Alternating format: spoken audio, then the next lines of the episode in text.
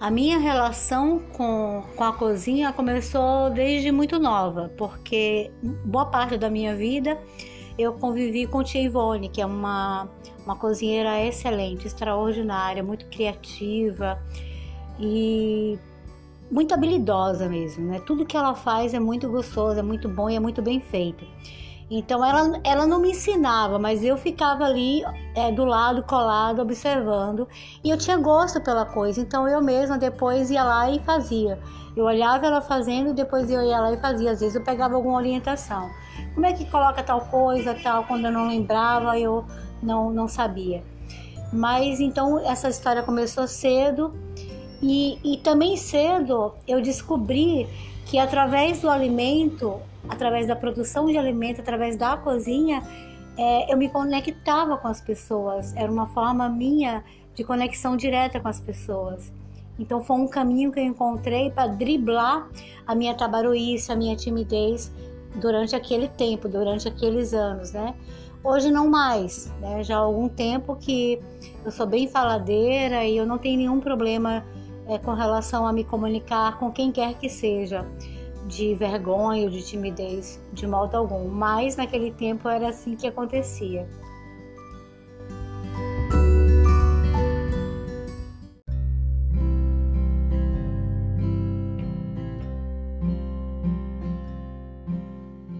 Pensando aqui sobre essa minha relação com a produção de alimentos, com a cozinha, é, com o, o gosto por comer, o gosto por preparar, por produzir alimentos, por é, criar coisas. É, e eu gosto de criar, eu não gosto de copiar, eu gosto de criar. É, e eu venho fazendo tentativas. Não são é, criações tão autênticas, porque toda criação é a partir de alguma coisa que eu já vi, que eu já comi, né, que eu já é, visualizei o prato ali pronto, então aquilo me, me estimulou e me inspirou a, a, imaginar o que, que, tem naquilo ali, na composição daquele prato. Às vezes eu faço pesquisas, lógico, né, sobre um determinado, por exemplo, é, lá em Curitiba, é, eu comi a primeira vez quando eu fui no, no Bosque João Paulo, que é um bosque que tem uma arquitetura, que tem uma história polonesa, mas que né, foi criado dentro de Curitiba, é, eu comi o pierogi lá. Então, sempre eu voltava às memórias sobre o pierogi.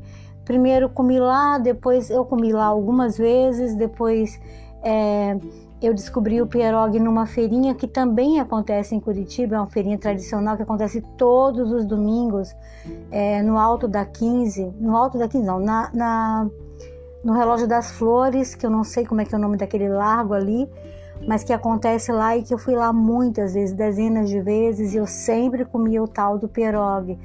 É, feito por pessoas diversas, né? Tinha uma galera da Universidade da Federal é, que fazia esse pierogi e, e, vendia ele numa tenda, né? É uma delícia o pierogi, muito bom mesmo. Então, lógico, depois de muito tempo, uma vez eu me lembrei do pierogi aqui, aqui, estando aqui em São Gonçalo, e me deu uma vontade de comer pierogi. Eu falei, ah, vou pesquisar, o Google vai saber me dizer alguma coisa sobre a produção do pierogi, né? Porque eu tentando lembrar do paladar, eu sabia que a massa era feita de alguma maneira ia farinha de trigo, mas eu não, é, não sabia se ia manteiga, se ia azeite, se ia óleo, é, se ia ovos, qual era a composição é, completa da massa. E o recheio daí o recheio dá, eu acho que daria para tirar mais de letra porque o recheio são opções que são meio pessoais assim você colocar né? Eu já comi é, com recheio de frango na época que eu comia carne com recheio de carne mas é, eu lembro que o que eu mais gostei era o de ricota o de ricota com ervas. Esse era delicioso assim e tinha um molhinho assim em cima que era de manteiga também com ervas. Era o meu preferido. Mas enfim, eu fui pesquisar porque eu, eu senti vontade de comer o pierogi e aqui ninguém nem sabia o que, que era pierogi. Eu não conheço ninguém que conhecia o tal do pierogi. E aí eu disse, ó, eu vou dar uma pesquisada. E aí eu pesquisei, encontrei vários vídeos e receitas e tal, dei uma, uma, uma olhada, falei, bom, eu vou fazer o meu pierogi. Eu já sabia o caminho de fazer e eu fiz e ficou delicioso. E aí eu matei minha vontade e de tempos em tempos eu produzo do meu, do meu jeito, e mas fica muito bom e mato minha vontade sempre que eu quero. Então, eu trouxe a história do pierogi como um exemplo, né? Que assim como acontecia com o pierogi, acontece com, com muitos outros produtos que, que, que eu faço, né? Que eu produzo aqui na cozinha. Então, eu nunca, eu não tenho nenhum produto que tenha sido criado, né? Assim, do zero, né? Que eu fui lá, juntei é, é, ingredientes, insumos e criei um produto que nunca tenha sido feito antes no mundo. Não existe, eu não, não, nunca criei nenhum produto do zero. Né? Todo produto que eu faço, ele é, ele é fruto da imaginação, da criação de alguém. O que eu faço é fazer ele do meu jeito, né? sem copiar a receita, isso sim. Então, se existe autenticidade nesse sentido, né? De ah, eu vou fazer um pão, eu já sei é a base de fazer um pão, então eu vou lá, vou juntando os ingredientes de acordo com o que eu tô com vontade. É uma coisa muito mágica, assim, eu não sei nem é, se eu saberia explicar, me expressar bem para justificar isso para vocês, assim, mas como acontece, né? Mas é, é dessa forma aí. Então, nesse sentido, existe muita autenticidade da minha parte, mas o pão em si não é uma criação minha, né? É nesse sentido que eu falo da autenticidade é, de não ser uma criação minha, mas os que eu faço não são de receitas, são pão, pães que eu crio ali de acordo com alguma, alguma matéria-prima básica, né? Eu não saberia fazer um pão só com abóbora, por exemplo. Né? Tem coisas que precisa para fazer o pão que eu não saberia fazer sem uma farinha, por exemplo. Tem que ter algum tipo de farinha né, para poder criar o pão é, e alguns ingredientes.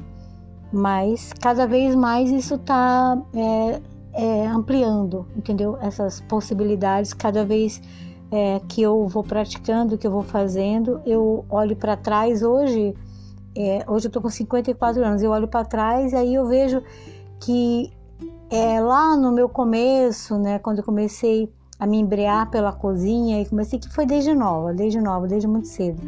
Mas é, quando eu comecei, quando eu casei, que eu tive a minha primeira casa, né, que eu era é, tinha propriedade, né, no sentido de, de, de, escolher o que eu ia comprar no supermercado, é, nos mercadinhos da vida é, nas frutarias que eu tinha a opção de escolher e eu decidia né, o que, que eu ia é, comer.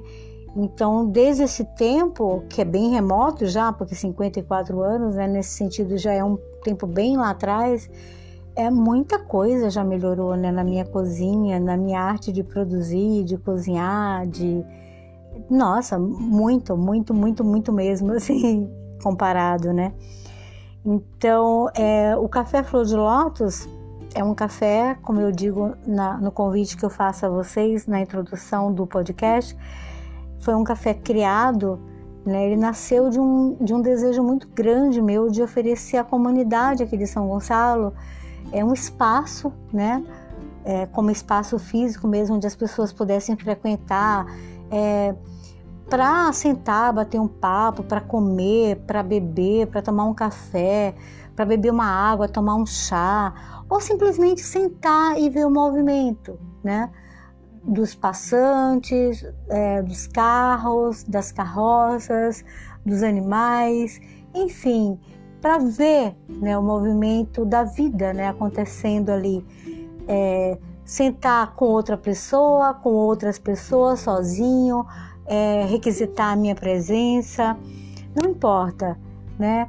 Mas a ideia sempre foi essa, né? De, de, de criar esse espaço, é, de oferecer é, alimentos né, produzidos por mim, terceirizados também, porque é, tem pessoas aqui na cidade que fazem coisas incríveis, como a Lucinha, que produz uns biscoitinhos de goma e de batata doce e de queijo e de nata e de goma, o biscoitinho dela de goma e o de coco são espetaculares, assim. Eu queria ter grana para poder comprar e sair distribuindo para todo mundo, assim, mas infelizmente não dá. Eu faço isso de vez em quando, faço uma gracinha, do, né, como uma forma de, de delicadeza mesmo, dou, dou para um, dou para outro de presente, mas não tanto quanto eu gostaria.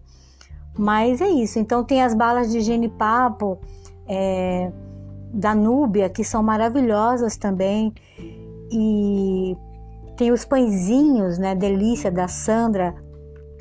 Que, e, e essas pessoas têm um detalhe, né? que além do produto, é, em termos de paladar, ser muito bom, eu particularmente gosto muito mesmo, sou fã, tem a questão também da, da higienização, da forma como esses, esses alimentos, eles são, esses produtos, eles são manipulados, né? Na hora da produção, do cuidado delas, assim. Então, é, tem essa, essa, essa tranquilidade, né? De você colocar um produto terceirizado eu sempre tive esse cuidado, né, de analisar é, isso, né, de como esse produto ele é, ele é produzido, de como ele é manipulado. Então, de ter essa, essa tranquilidade, de ter essa certeza. E então é isso. O café ele foi criado a partir da cesta, né? Eu vendia com a cesta. Depois ele foi é, bom. Chegou um momento em que não dava mais para continuar com a cesta. Eu precisava dar um passo adiante, né? É, e aí é, idealizei o café e criei. E ele nasceu mais dessa vontade mesmo, né? De, de o que já acontecia na sexta é, abarcar é, muito mais, né? E são muitas possibilidades com café, possibilidades de eventos. Eu já fiz jantar para um casal, assim, que o cara era de feira e a menina daqui, e o cara me disse um dia ele entrou aqui para conhecer o café e numa conversa ele me contou que a namorada dele, que nunca tinha vindo no café, era apaixonada pelo café Flor de Lótus e que ela era louca para vir pro, no café, para ela sentar, para ela ter é, esse contato mesmo, né, presencial. E aí a gente bolou, né, no, no aniversário dela, é, um encontro é, deles aqui sem ela saber, foi totalmente surpresa, a gente programou tudo, então foi um evento maravilhoso, assim, que ficou na história do café, que foi muito agradável, foi muito prazeroso para mim é, proporcionar, né, através dele, da vontade dele, mas é, eu possibilitei isso, então foi muito bacana. É, teve um encontro, uma, um aniversário da professora Marizé, minha professora de jardim de infância, né, que morreu esse ano ainda. É uma pessoa que, nossa, que eu admiro, que eu respeito muito, que ela morreu, mas ela tá aqui comigo, né? Ela existe dentro de mim, nas minhas lembranças, no meu amor, no meu carinho, no meu respeito por ela.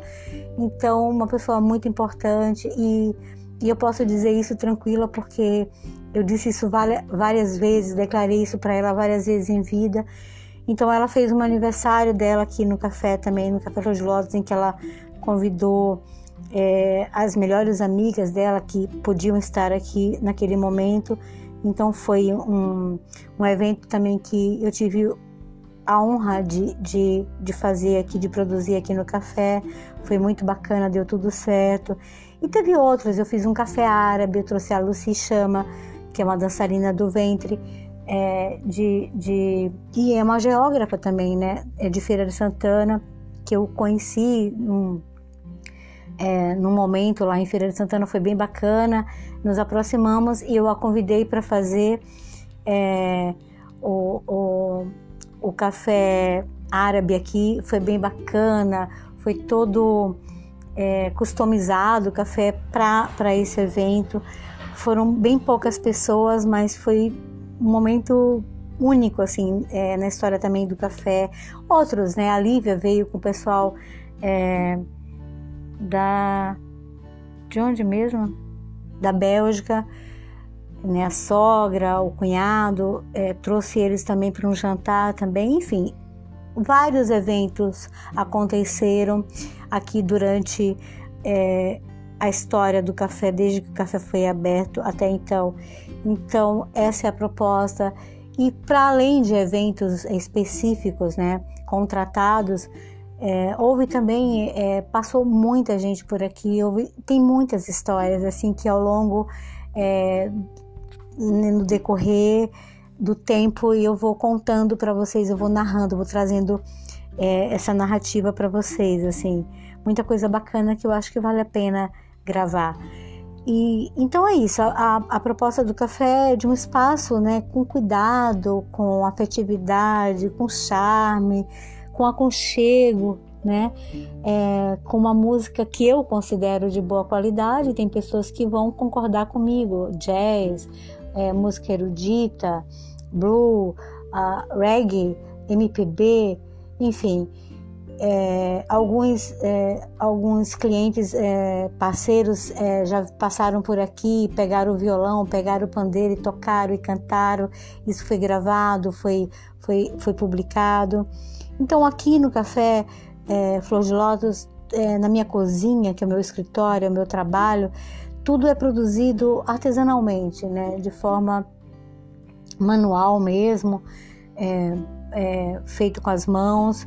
E nossa proposta, a minha proposta, eu digo nossa porque eu considero o café é mais é, que, embora seja eu a única pessoa a trabalhar, a produzir, mas é, em alguns momentos sim tem participação, é, porque tem produto, é, como eu falei, dessas pessoas aí, no caso que eu citei, né, da Núbia com as balas de genipapo, da Lucinha com os biscoitinhos, é, da Sandra com os pãezinhos, é, tem também uma menina que me fugiu o nome agora, que é de uma outra cidade também e que é, faz é, os doces em calda, alguns doces em calda, então que também é comercializado aqui no café. Teve algum momento que tem uma menina é, que é, fornecia os, os bolos no pote, é, então teve algumas parcerias aí que foi feita também durante é, a história do café e tudo produzido de forma artesanal, não tem nada industrializado, né?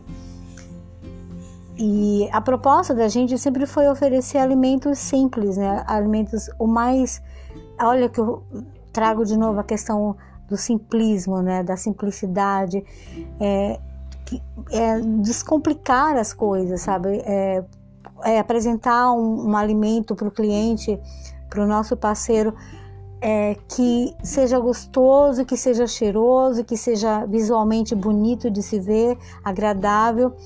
É, em alguns momentos é que sejam bem, bem saudáveis, em outros nem tanto, né? Porque tem os doces, tem os salgados e que não são tão saudáveis assim no sentido é, de saúde mesmo, porque contém gordura, contém açúcar, mais é, saudáveis no sentido de prazerosos e, e também produtos naturais e produtos também numa linha mais saudável, né, para quem quiser, e mas sempre com muita afetividade, assim, muito prazeroso é, de, de, em todo o processo, em toda a cadeia de produção. E é essa proposta, é essa minha proposta é, com relação à cozinha, ao alimento, ao que eu faço.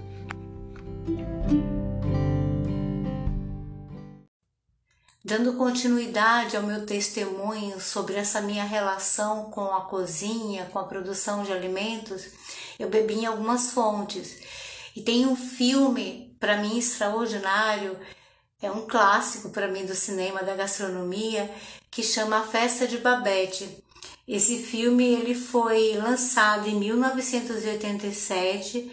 Me parece que ele ganhou o Oscar de melhor filme estrangeiro na época é um filme franco-dinamarquês, tá? Que eu vou dar spoiler, porque não tem como, eu gostaria muito de falar sobre isso.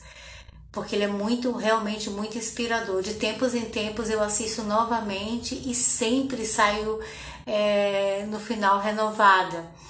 Porque ele conta a história de uma, de uma mulher, né? Uma francesa, que por questões políticas ela, ela, se, ela sai da, da, de Paris e vai se refugiar na casa de duas mulheres solteiras é, num vilarejo que fica localizado na costa da, da, da Dinamarca. E ela chega, assim, o filme começa com ela chegando de barco, né? num dia assim cinza, com uma tempestade, é, o pastor, pai das mulheres, da Felipe e da Martina, é, havia falecido. Então era um cenário assim bem, sabe, já um cenário bem pá, que você já fica meio assim. E é, as duas mulheres ficam resistentes em, em recebê-la, porque ela chega com uma carta de recomendação de um tenor, amigo em comum delas, que é,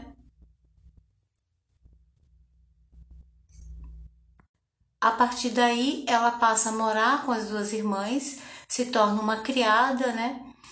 E passa a fazer todas as atividades da casa, especialmente a cozinha.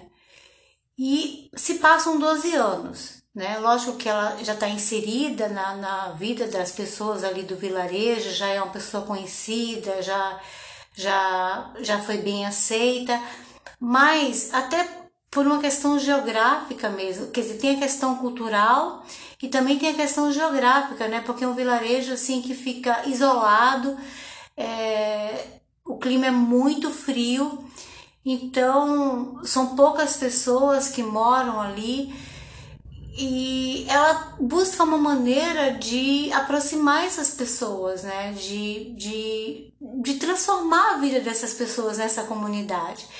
E depois de 12 anos, um dia ela recebe um telegrama de Paris é, confirmando que ela foi é, sorteada num prêmio de loteria e que ela tinha um dinheiro para receber.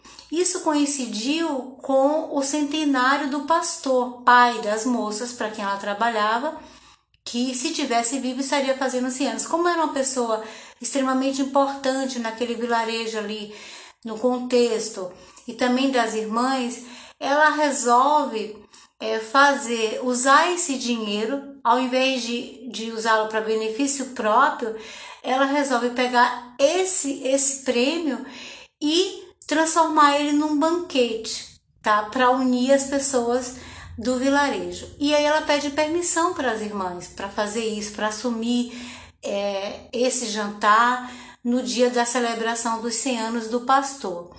As irmãs acham estranho, mas concordam. Ela viaja depois desses 12 anos que ela morou, a primeira vez que ela volta a Paris, ela foi exclusivamente para receber o prêmio, fazer compras né, de acordo com ingredientes que ela precisaria para fazer o banquete.